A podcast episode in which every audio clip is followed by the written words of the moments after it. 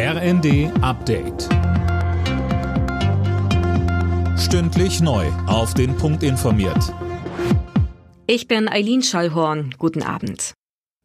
Der Zugverkehr, vor allem im Norden Deutschlands, ist heute Morgen offenbar absichtlich lahmgelegt worden. Davon gehen die Deutsche Bahn und Verkehrsminister Wissing mittlerweile aus.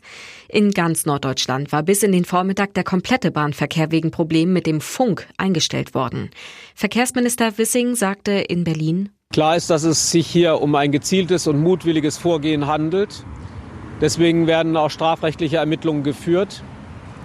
Die Hintergründe dieser Tat sind derzeit noch nicht weiter bekannt.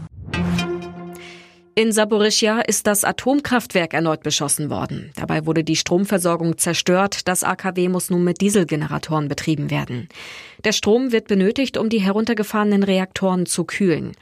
Der Chef der Internationalen Atomenergiebehörde Grossi nannte den Angriff höchst unverantwortlich. Nach ukrainischen Angaben ist Russland für den erneuten Angriff verantwortlich.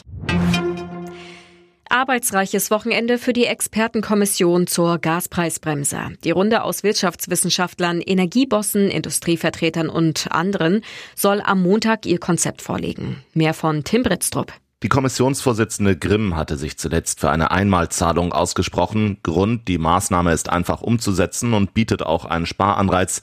Je weniger man verbraucht, desto mehr bleibt von dem Geld übrig. Denkbar ist auch ein Modell, bei dem ein bestimmter Basisverbrauch zu vergleichsweise günstigen Konditionen angeboten wird.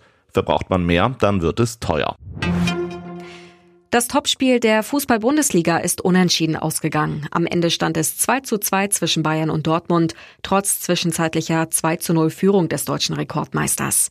Die Ergebnisse vom Nachmittag Leverkusen-Schalke 4 zu 0, Bochum-Frankfurt 3 zu 0, Mainz-Leipzig 1 zu 1, Augsburg-Wolfsburg ebenfalls 1 zu 1. Alle Nachrichten auf rnd.de